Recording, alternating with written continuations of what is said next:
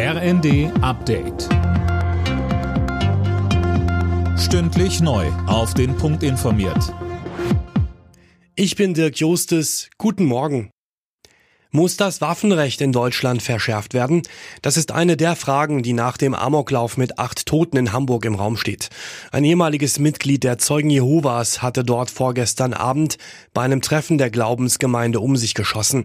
Als Sportschütze durfte er die Waffen besitzen. Hamburgs Innensenator Andi Grote sagte. Die Frage der persönlichen Eignung und Zuverlässigkeit bei der Beantragung waffenrechtlicher Erlaubnisse, die beschäftigt uns ja schon eine ganze Weile eben auch auf der gesetzgeberischen Ebene. Und gerade die Frage, sind wir gut genug aufgestellt bei der Überprüfung von Antragstellern auch auf psychische Krankheiten, Auffälligkeiten, Instabilitäten. In Karlsruhe ist eine Geiselnahme in einer Apotheke ohne Verletzte beendet worden. Ein 20 Jahre alter, offenbar polizeibekannter Tatverdächtiger wurde festgenommen, die elf Geiseln befreit. Die Polizei prüft nun, ob unter den Geiseln eine Komplizin war. Die Lieferschwierigkeiten bei Fahrradhändlern sind vorbei.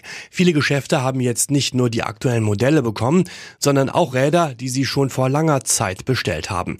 Dadurch gibt es jetzt ein Überangebot und das sorgt für günstigere Preise, so Tobias Hempelmann vom Verband des deutschen Zweiradhandels.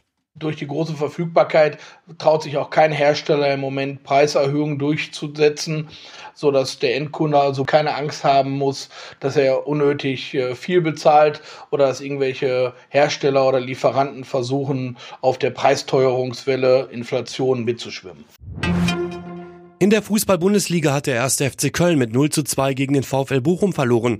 Bochum setzt damit ein Zeichen im Abstiegskampf und kämpft sich damit vorläufig auf Tabellenplatz 14 vor. Heute steigt in der Bundesliga ein besonderes Spiel, nämlich das 100. Revierderby zwischen Schalke und Dortmund. Alle Nachrichten auf rnd.de